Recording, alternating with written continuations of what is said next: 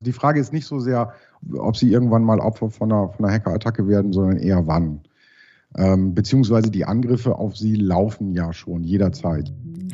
Die Angriffe auf sie laufen schon. Das klingt ehrlich gesagt nicht gut. Und das wollte ich auch gar nicht hören, als ich Matthias Frühauf, Experte für Cybersicherheit bei der Firma VM, gefragt hatte, wie ich mich vor Hackerangriffen schützen kann.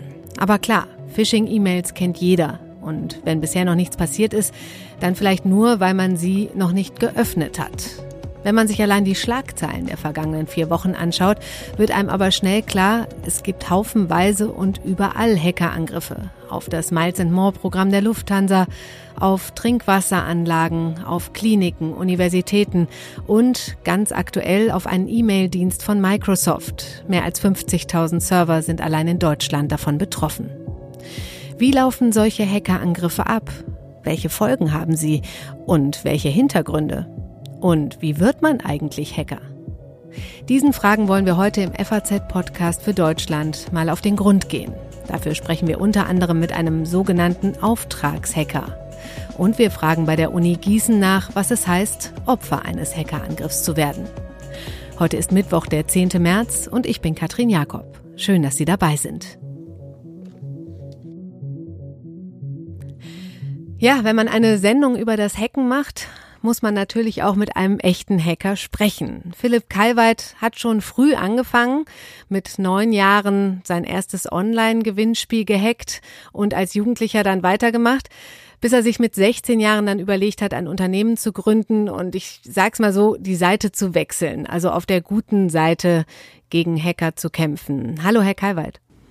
Ich grüße Sie, hallo. Ja, ich freue mich sehr, hier sein zu dürfen. Äh, Sie sind ein sogenannter Auftragshacker. Wie muss ich mir das vorstellen? Genau, also zu Beginn noch einmal, ähm, auf der bösen Seite war ich glücklicherweise noch nie.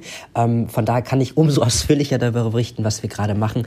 Ähm, wir sind nichts, beziehungsweise ich selber bin nichts anderes als ein sogenannter Penetrationstester. Das heißt, Unternehmen beauftragen mich, vor allem auch das Unternehmen, für das ich tätig bin, meine Unternehmung selbst, um Schwachstellen in ihren IT-Systemen zu finden.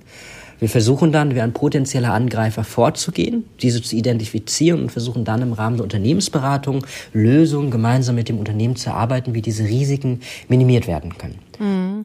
Aber das heißt, da müssen Sie ja quasi dem, den Hackern immer einen Schritt voraus sein. Wer ist denn besser geworden, die Hacker oder die Beschützer, sag ich mal?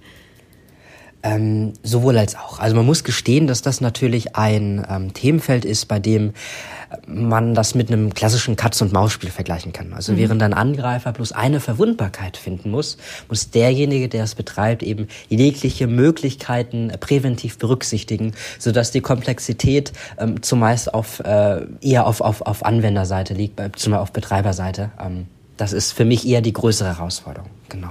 Mhm. Ähm, muss man da früh anfangen, um richtig gut zu werden. Ist richtig, dass Sie schon mit neun Jahren Ihr erstes äh, Online-Gewinnspiel gehackt haben?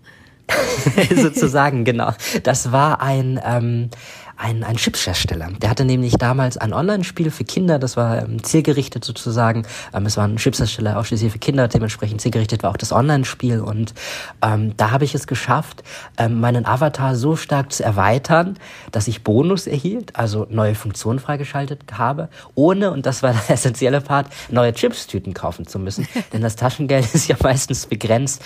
Und aus dieser Passion, aus dieser Leidenschaft ist dann sozusagen ein, ähm, ja, ein Beruf geworden, wo man mir gestehen muss, diese Branche gibt es schon seit sehr, sehr langem. Was wir mhm. machen, ist eben nur das Klischee des Hackers aufzubrechen und zu zeigen, das, was wir machen, das ist gang und gäbe und ist vor allem ein unglaublicher Mehrwert für die Gesellschaft, weil wir sichere Produkte dadurch nutzen können. Ja, klar, ja, klar. Sie schützen die Unternehmen vor den Sachen. Wobei man ja trotzdem im Moment ständig von Hackerangriffen, auch erfolgreichen Hackerangriffen, ähm, liest. Äh, Habe ich nur das Gefühl oder ist es mehr geworden? Ja, die Angriffe haben zugenommen, aber eben auch ähm, ja, die Maßnahmen, um solche Angriffe präventiv äh, zu vermeiden. Mhm. Genau. Kann man denn pauschal sagen, was die größten Schwachstellen sind, die größten Fehlerquellen auch? Ich bin der Auffassung, dass die größte Herausforderung vor allem für Unternehmen ist, dass sie ähm, die zeitlich gewachsene IT-Infrastruktur, die sie haben, also die ist ja nicht von, von, von einem auf den anderen Tag entstanden, sondern wirklich über Jahre, Jahrzehnte hinweg, dass die den Herausforderungen der heutigen IT-Sicherheit, der heutigen Bedrohungslage gerecht werden. Das ist die größte Herausforderung, mhm. die ich äh, nach Basis meiner Erfahrungswerte sehe. Das kann man natürlich weiter ausschließen. Also einer der größten Gefahren ist der Faktor Mensch, denn egal wie sicher das System ist, jemand muss es bedienen und das ist zumeist der Mensch selbst. Und wenn der eben nicht ganz so ähm, geschult ist, was Sicherheitsbelange äh, anbelangt, dann ist das natürlich ein großes Risiko. Ähm, mhm. Dazu zählen unter anderem das Klicken auf, auf Links, die ähm, nicht sonderlich vertrauenswürdig wirken, das Öffnen diverser E-Mail-Anhänge von, von unbekannten Absendern oder auch Passphrasen, also Passwörter, die ähm, nun mal ähm, lange verwendet werden. Sie kennen das Beispiel ja. für Privatanwender. Ähm, Sie haben eine E-Mail-Adresse, die nutzen Sie für Amazon, die nutzen Sie für Ihren Spotify-Account, für Netflix. Und wenn das Passwort von einer E-Mail-Adresse oder von einem der anderen Services mal ähm, bekannt ist, dann ist die Wahrscheinlichkeit groß, dass derjenige auch mit dem Passwort dann auf alle anderen Dienste zugreifen kann, mhm. ähm, wenn es denn dasselbe ist. Und das sind Dinge, wo man eben sagen kann, der Faktor Mensch ist essentiell. Ähm, aber eben auch andere Dinge. Meistens entstehen Schwachstellen, Sicherheitslücken eben auch durch ähm, Programmierfehler. Das heißt, technisch sind dort Fehler, die man ausnutzen kann und da bringt einem ein sicheres Passwort etc. nichts. Das geht Hand in Hand, also sowohl der Anwender muss sicher sein, als auch die Software selbst, die Handhabung. Man spricht von, von drei Schutzzielen in der IT, also ja. Vertraulichkeit, von Integrität und von Verfügbarkeit. Wenn das gewährleistet ist, ist man sicher, je nachdem wie stark oder wie wenig stark das eben eingehalten wird, diese drei Schutzziele, ähm, entstehen Unsicherheiten und mhm. Jetzt möchte ich aber doch nochmal auf Ihre Karriere zurückblicken. Da sind wir eben ein bisschen von, von abgekommen. Ähm, äh, es muss ja, wenn Sie da mit neun ja schon angefangen haben und dann ja sicherlich war zwischen neun und sechzehn, bevor Sie quasi dann äh, das beruflich gemacht haben, haben Sie ja wahrscheinlich weitergemacht. Was flasht einen daran zu hacken? Was gibt da den Kick? also Sie können sich vorstellen, dass es sowohl als sehr junger Mensch als auch junger Mensch, wo ich ja jetzt stehe, ähm, es natürlich total faszinierend ist, etwas, ich glaube, das trifft auf alle Menschen zu. Wenn man weiß, da steht jemand hinter, das ist ein, ein Architekt, hm, der hat diese Software konzipiert. Ähm, es gibt Programmierer, die haben das umgesetzt, etc. Wenn man genau weiß, dass die sich darüber Gedanken gemacht haben, wo könnten, wo sind Sicherheiten notwendig, was darf der Endanwender, was darf er nicht, mhm. Hm, wenn man dort eine Lücke findet. Mhm. Es gibt einem persönlich erstmal ein überlegendes Gefühl, man hat ein System, ein Konzept überwunden und vor allem etwas geschaffen, was eigentlich ja gar nicht vorgesehen war. Das verbindet einem natürlich auch mit einer gewissen ethischen Fragestellung. Ist das verwerflich? Ist das ja, richtig? Ähm, das muss man auf jeden Fall sagen. Mm, aber dadurch, dass wir auf der guten Seite sind, habe ich ein sehr gutes Gefühl, wenn wir auch Sicherheitslücken finden, weil sie letztendlich dafür sorgen, dass der Endanwender weniger Risiken hat. Ja, ja. Ähm und können Sie uns da Ihren größten Erfolg verraten, den Sie, den Sie hatten, als Sie das jetzt noch nicht beruflich gemacht haben oder auch als Sie es beruflich gemacht haben? Also die, ähm, ja, den, den größten Hacker-Erfolg, den Sie haben, ob Sie, Sie müssen den ja nicht ausgenutzt haben dann am Ende, aber wo Sie reingekommen sind, sag ich mal? Vielleicht für Sie, um das physisch oder, oder visuell nochmal darzustellen, wir machen auch sogenannte Tests der Sicherheitskultur oder der physischen IT-Sicherheit. Mhm. Das heißt, dass wir Unternehmen observieren und schauen, können wir dort eindringen, denn nur sichere IT aus dem Internet ist schön und gut, aber wenn ich auf den Rechner direkt zugreifen kann, dann ähm, ist das natürlich eine Sache, die muss man auch mitkalkulieren und äh, angemessen nicht zu stark eben berücksichtigen. Da ist es schon vorgefallen, dass wir in ein Bankinstitut tatsächlich eindringen konnten, okay. uns als internen Mitarbeiter ausgeben konnten und dort frei in den Büroräumlichkeiten für gewisse Stunden, bis wir aufflogen, ähm, tatsächlich frei agieren konnten. Und es war ganz faszinierend. Also auch in Bereichen, in denen äh, Zutrittsschutz war durch, durch ähm, durch, durch diese ähm, Chipkarten war es dann möglich, einfach durch, durch Fragen, wo, wo lang muss ich da, dass die Kollegen dann so nett waren sozusagen, also die, die angeblichen Kollegen so nett waren, dann die Tür für einen aufzumachen und einen dahin zu begleiten. Ähm, das, ist, das ist schon immer wieder faszinierend. Aber Wahnsinn, das soll einem keine Angst machen. Genau, es muss einem keine Angst machen. Wie gesagt, ähm, Sicherheiten sind vorhanden. Unser Ziel ist, die zu finden. Also ich kenne jetzt die Horrorgeschichten, aber ähm, mhm. andere Kollegen, die vielleicht nur beraten, die kennen vielleicht auch die guten Seiten. Mhm. Und ähm, das finde ich immer wieder spannend. Genau. Und äh, als Jugendlicher mal bei McDonalds irgendwie Sachen bestellt, ohne zu bezahlen oder sowas? Gibt es da welche Geschichten? In der Tat, in der Tat kenne ich äh, äh, Fachkollegen, die jetzt aber nicht bei uns arbeiten, die haben in der Tat schon für Systemgastronomen solche Sicherheitslücken gefunden und dafür dann ähm, gewisse Vergünstigungen oder auch ähm, kostenfrei Dinge tun können. Äh, bei uns ist es so, uns haben Unternehmen beauftragt, vor allem in der Systemgastronomie, auch da wieder sind wir in dieses Unternehmen eingenommen, die die auseinandergenommen. Kostenfrei konnten wir noch nicht essen, aber ich verrate so viel, die Unternehmen bezahlen uns ja auch und von dem Geld, das wir dann für, für die Beratung äh, nutzten, sind wir dann dahin und wieder auch essen gegangen. Nee, nee, also damit meinte so ich auch jetzt eher die, die Jugendsünden quasi, ob sie dann doch mal... Ja, ich, das dachte ich mir schon. Vielleicht, ist, äh, die habe ich ganz... Ge Nein, die haben nie stattgefunden, genau. Okay. Ähm, können Sie mir jetzt noch als, als letzte Frage, können Sie mir noch mal sagen, wie wie man das macht. Äh, wie dringt man irgendwo? Sie sagen immer, wir testen und wir gucken die ganzen Sicherheitslücken. Können Sie verraten einem Laien, wie geht sowas? Wie, wie macht man das? Welche Wege gibt es? Also es ist deutlich routinierter, deutlich professioneller, als man vielleicht vermuten mag. Mhm. Dennoch spielt eine unglaubliche Kreativität eine Rolle. Also häufig ist es so, dass es die sogenannte Beschaff Informationsbeschaffungsphase gibt. Dort versucht man, so viele Informationen wie möglich über das Zielsystem zu sammeln. Denn was bringt einem das vielleicht, eine, ein, ein, ein, ein Anmeldefeld ähm, technisch versuchen zu hacken, wenn die Anmeldeinformationen eines bereits vorhandenen Nutzers vielleicht im Internet herumirren? Okay. Dass man die vielleicht nutzen kann, ohne dass man dort. Also geht es wirklich darum, wie, wie kann man am smartesten versuchen, Sicherheitslücken zu identifizieren.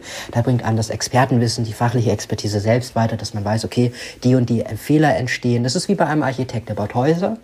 Und auch da gibt es in der Statik hin und wieder ähm, gewisse Erfahrungswerte, die man eben sammeln kann. Vielleicht erinnern Sie sich noch an dieses Gebäude in, in London, ähm, wo man, wo es dann so eine ganz spezifische Reflexion in der Sonne gab, sodass man an einer ganz bestimmten Stelle dann so ein Ei braten konnte. Ja. Damit das nicht passiert, braucht man eben Erfahrung. Und das ist das, was wir als Pentester eben mitbringen. Zu sagen, okay, die und die Fehler passieren häufig, das und das wird meistens nicht gemacht. Und ähm, so gehen wir dann eben vor. Viel mit, mit, mit äh, vor dem Rechner größtenteils, genau. Ja. Mhm. Sehr spannend, ein spannender Beruf, äh, der aus einem Hobby entstanden ist. Ähm, ich danke Ihnen ganz herzlich für das Gespräch.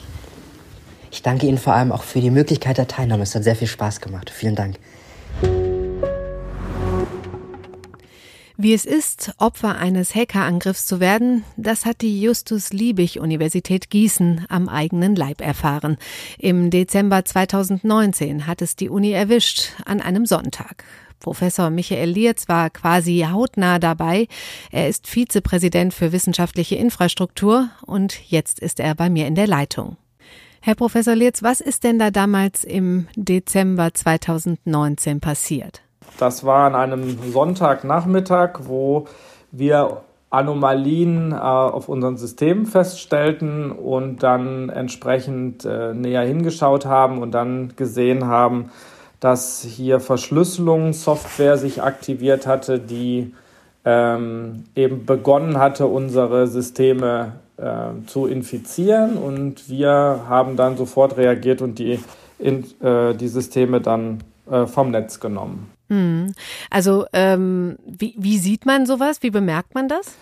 Also in dem Fall war das so, dass es eben einzelne Systeme, die am Wochenende auch genutzt werden. Also wir haben ja eine Patientenversorgung in der Veterinärmedizin und dort ähm, war es plötzlich nicht mehr möglich, ähm, auf entsprechende Karteikarten zuzugreifen und äh, da haben die Leute sehr schnell reagiert und gesagt, irgendwas stimmt mit dem System nicht und haben entsprechend äh, unserem Hochschulrechenzentrum Bescheid gesagt, die dann sofort auf die Systeme geguckt haben und eben gesehen haben, dass diese Funktion deswegen nicht funktionierte, weil äh, auf dem Server eben diese Anomalien aufgetreten mhm. sind und mit äh, einer Verschlüsselung begonnen wurde. Und dann haben sie sofort reagiert. Also man merkt es eigentlich, dass es zunächst technische Schwierigkeiten okay. gibt. So, der Endanwender merkt dann, äh, also jetzt nicht bei uns, aber wenn das mal bei einem privat zu Hause passiert, äh, kann das auch sein, dass plötzlich äh, gar nicht mehr hochgefahren wird oder dass ähm, Daten verschlüsselt sind und nur noch Zahlen kommen. Bei uns war es eben eine Funktionsanomalie, also mhm, dass eben mhm. bestimmte Funktionen nicht mehr zur Verfügung standen. Okay, also das heißt, Sie haben das sozusagen äh, äh, verschlüsselt, eingesperrt, dass man nicht mehr rankommen konnte. Ähm, wie, wie reagiert man? Sie sagen, Sie haben sofort reagiert. Äh, zieht man, da muss ich mir das so vorstellen, dass man klassisch den Stecker zieht oder wie funktioniert das? Ja, das ist ein ganz guter Vergleich eigentlich. Ähm, erstmal schaut man natürlich, man kann natürlich bei so einem großen System wie der Universität nicht einfach einen Stecker ziehen, sondern wir haben mehrere hundert Server laufen für verschiedene Funktionen.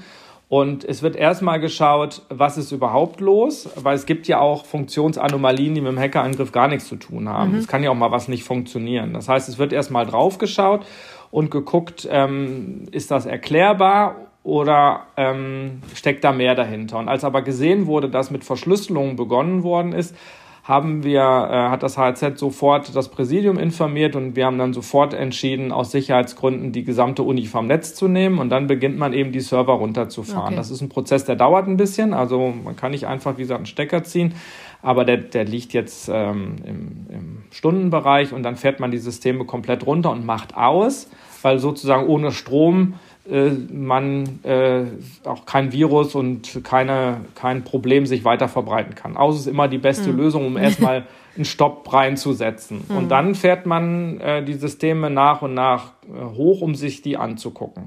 Können Sie uns verraten, wo die Lücke war? Also vielleicht auch, damit andere daraus lernen können. Äh, wie sind die Hacker bei Ihnen reingekommen?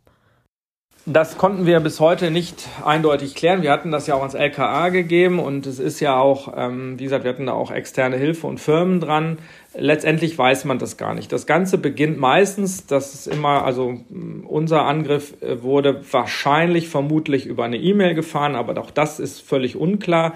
Aber irgendwie kommen die Hacker an ein Passwort. Mhm. Und mit diesem Passwort fressen die sich sozusagen tiefer ins System ähm, ergattern damit das nächste Passwort. Also ich ergatter mir ein E-Mail-Passwort, dann schreibe ich im Namen eines Bekannten eine E-Mail an die, die nächste äh, Sicherheitslevel ähm, als Hacker und ergatter sein Passwort okay. und so fresse ich mich äh, weiter voran, bis ich an das Innenleben dieser Systeme komme. So muss man sich das vorstellen. Und dann kann ich Modifikationen vornehmen oder kann dort Schadsoftware aufspielen, die zum Beispiel meine Daten verschlüsselt, um dann Gelder zu erpressen. Also das mhm. war bei uns ja auch nicht der Fall, aber das sind so die normalen Vorgehensweisen. Wir wissen nicht so genau, was eigentlich der spätere Plan war, weil wir sind denen durch das Abschalten eben zuvorgekommen. Okay. Dadurch, dass wir sozusagen das Licht ausgemacht haben, konnten die ja an den Systemen auch nicht weitermachen und nichts machen. Okay, Sie wissen auch nicht, woher der Angriff kam oder nee, von wem nein, der also das sind Ermittlungssachen äh, gewesen. Okay. Ähm, das wissen wir bis heute nicht. Und gab es genau, denn eine Forderung das, äh, der, der Hacker oder so nee, war es noch Genau, so die gab es eben nicht. Okay. Wir sind wahrscheinlich, also eine Vermutung ist, es hatte einen anderen Zweck. Die wahrscheinlichste Sache ist wahrscheinlich, dass wir äh, einfach zu schnell waren. Okay. Und die Schäden waren, äh, wir haben ja keine Daten verloren oder keine lebenswichtigen Daten verloren. Äh, deswegen gab es auch keine Forderung. Aber es gab trotzdem äh, Folgen für den Unibetrieb, oder? Also es war schon, schon absolut, was passiert. Ja. Absolut. Und was? Ja klar, wenn man so ein, also man muss sich das so vorstellen, durch das Abschalten geht ja erstmal gar nichts mehr. Ja. Und ähm, das heißt kein Internet, keine interne E-Mail-Kommunikation, es geht ja erstmal gar nichts mehr. Und jedes System, was ich hochfahre, muss ich erstmal in Quarantäne hochfahren. Mhm. Weil wenn ein System betroffen ist und ich fahre das hoch, dann fängt das Virus ja wieder an zu arbeiten und sich weiter zu verbreiten und die Hacker haben wieder Sicht auf die Dinge. Mhm. Also und äh, deswegen muss man jedes einzelne System einzeln anfassen, das überprüfen und wenn man feststellt, das System ist befallen mit dem Virus, dann ähm, muss ich das System löschen, ich sage es jetzt mal übertrieben, und mhm. muss es wieder neu aufbauen. Mhm. Und das dauert ja auch Zeit. Mhm. Und das haben wir, wir haben ja alleine, man muss sich das vorstellen, welche riesigen Datenmengen so eine Universität hat, haben wir ja erstmal Tage bis Wochen gebraucht, alle Systeme einmal durchzugucken, wo der Infekt liegt. Wir mussten ja auch erstmal das Virus identifizieren. Sie müssen ja auch wissen, wonach Sie suchen. Das heißt, wir hatten erstmal zwei, drei Tage mit externen Spezialisten zusammen dieses, diese Virussignatur gesucht, um überhaupt festzustellen, wonach suchen wir überhaupt. Und ähm, das war ja eine vollkommen bis dahin unbekannte Virusvariante, die, die das verursacht hatte. Und äh, als wir dann wussten, wie die Virussignatur ist, konnten wir beginnen mit der Suche, haben alle betroffenen Systeme gesucht, jeden einzelnen Computer gescannt in der Universität, weil in dem Moment, wenn sie einen übersehen, kann ja die Verbreitung wieder losgehen. Das ist ja jetzt in aller Munde. Die Pandemie ist im Prinzip nichts anderes. Das heißt, sie haben übersehen einen Ausscheider und der steckt wieder die ganze Familie und dann die ganze Schule und dann geht das Ganze wieder los von vorne los. Wie lange hat das Ganze gedauert, alles in allem, bis alles wieder funktioniert hat oder haben Sie heute noch äh, Probleme? Nein, also man muss klar sagen, es gibt äh, keine direkten Auswirkungen mehr des Hackerangriffs, aber es gibt natürlich indirekte Auswirkungen, weil logischerweise die IT sehr lange mit diesem Prozess beschäftigt war und andere Projekte dadurch liegen geblieben sind, die sich dadurch in der Zeit verzögert haben.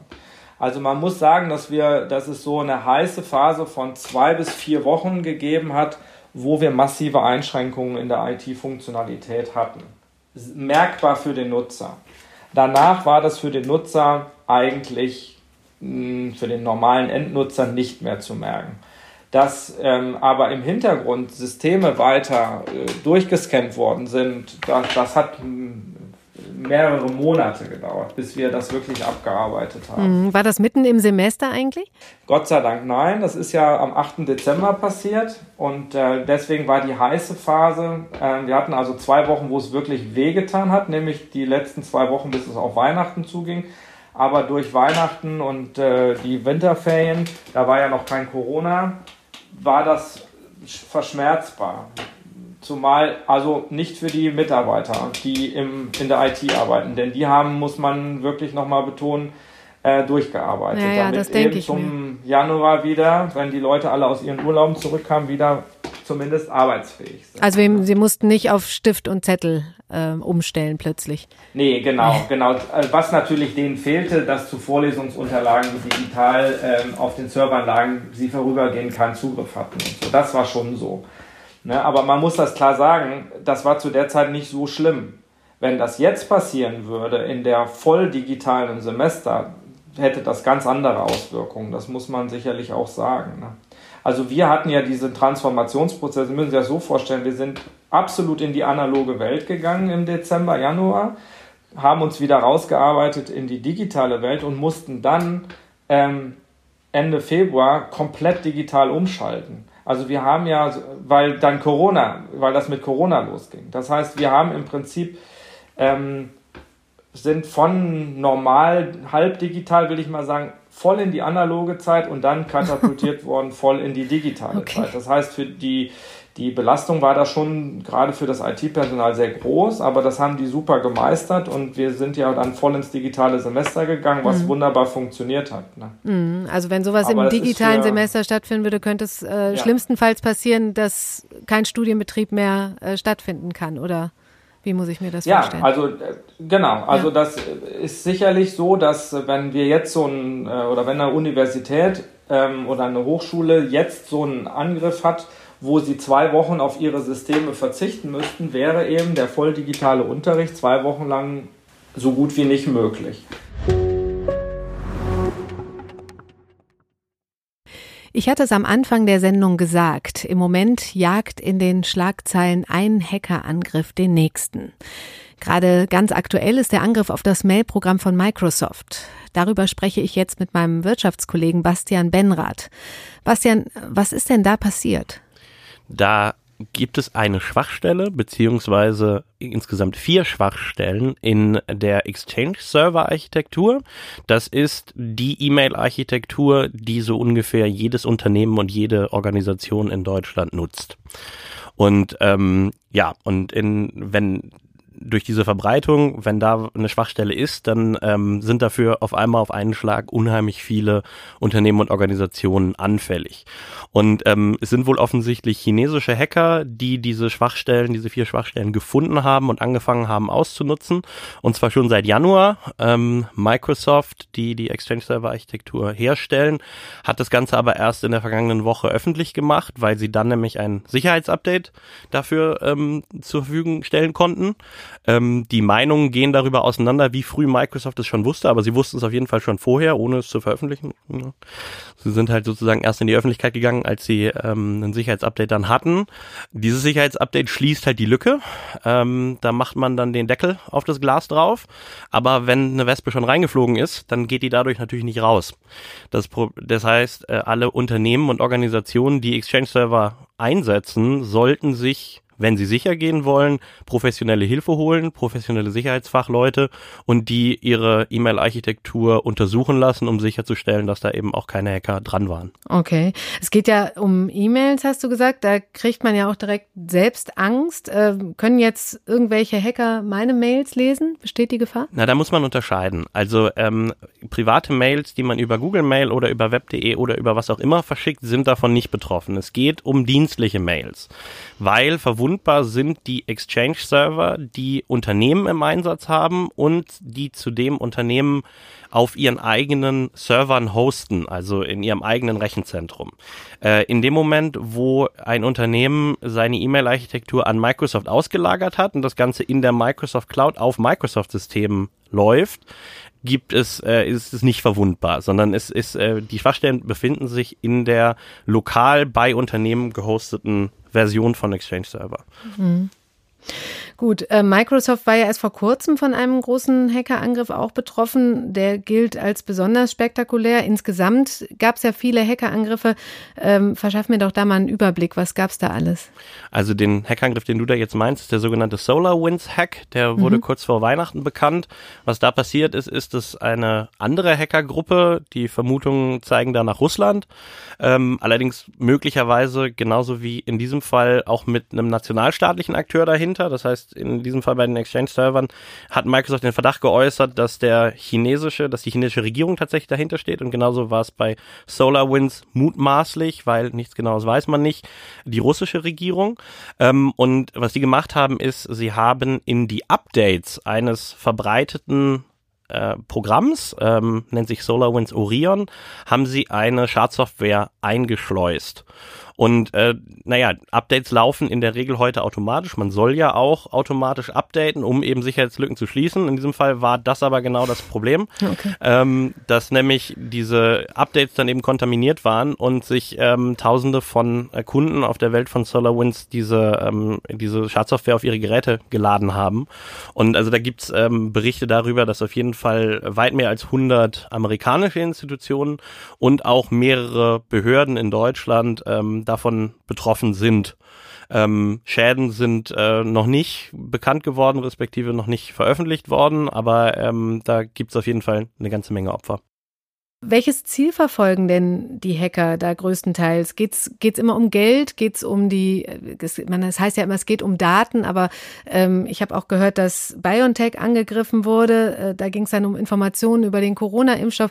Also geht es um Geld? Geht es um Politik? Worum geht's? Um alles. um also äh, worum es auf jeden Fall nicht geht, das ist vielleicht einfacher zu sagen, ist, dass man einfach nur beweisen will, dass man es kann. Okay. Das ist ja so, war ja in den 90ern häufig so ein Ding, dass, dass irgendwelche Script-Kiddies, wie man sie nennt, also Anfänger-Hacker gesagt haben, guck mal, was wir alles Tolles machen können. Darum geht's nicht, sondern es geht bei den Hackerangriffen diesen Kalibers, über die wir jetzt hier im Moment reden, geht es entweder um Geld oder um Politik.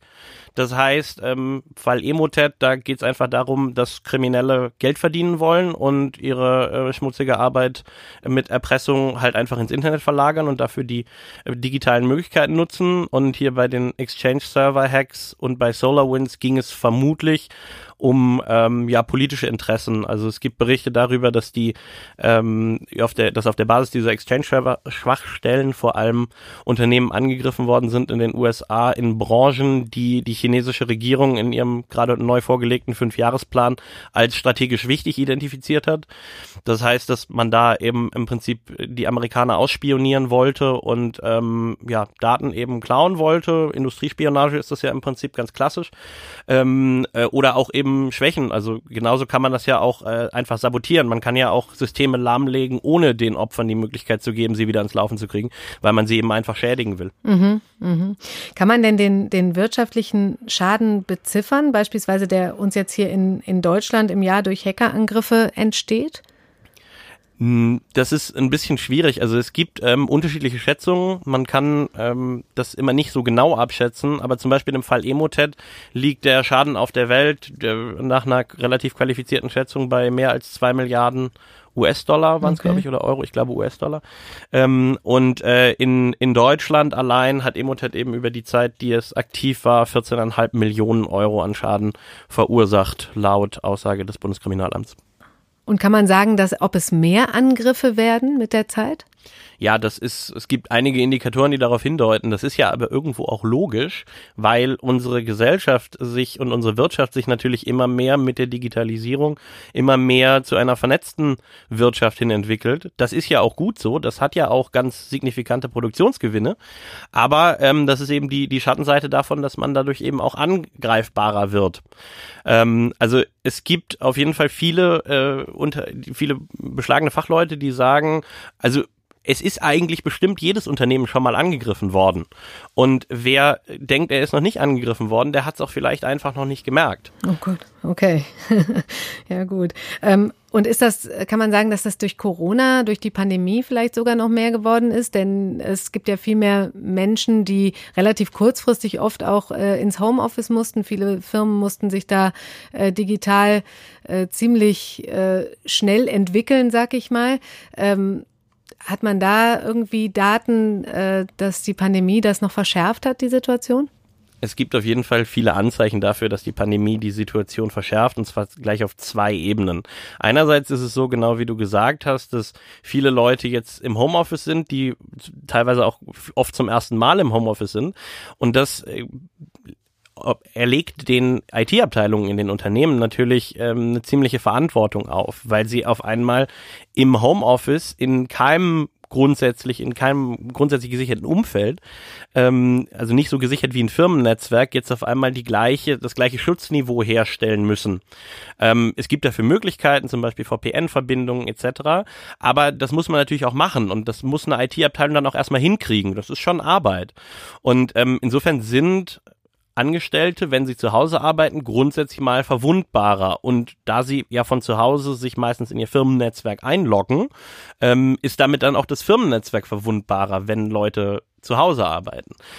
Zweiter Punkt ist, ähm, gerade bei den ähm, Spam-Kampagnen, also so kriminelle oder ich sag mal kommerziell orientierte Hacker, wie sie zum Beispiel bei Emotet unterwegs waren, haben ähm, ja, ähm, also verbreiten ihre Schadsoftware äh, häufig über so Massenmails. Also geht mit einem Klick, gehen dann Millionen von Mails raus und irgendjemand wird halt schon drauf klicken. Und das Kalkül bei diesen Mails ist immer, dass sie einen ähm, möglichst starken Anreiz zum Klicken schaffen wollen. Weil der, der User muss in der Regel zumindest einmal entweder auf die Anlage oder auf äh, einen Link klicken, damit er Schadsoftware herunterlädt. Natürlich unwissentlich, mache ja keiner absichtlich.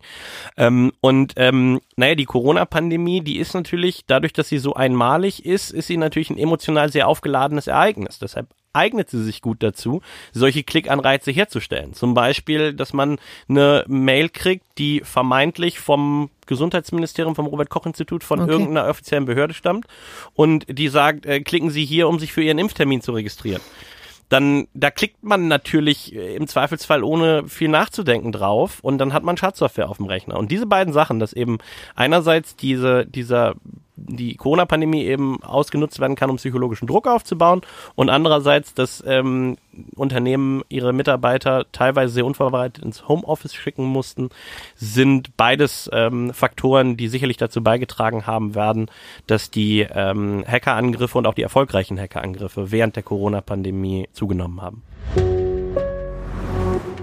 Ja, das war's für heute im FAZ Podcast für Deutschland. Und zum Schluss verrate ich Ihnen noch, was der Cybersicherheitsexperte Matthias Frühauf aus dem Intro mir denn für Tipps mit auf den Weg gegeben hat, um mich vor Hackerangriffen zu schützen. Also bei E-Mails lieber doppelt vorsichtig sein, bevor ich eventuelle Links öffne, ist das eine.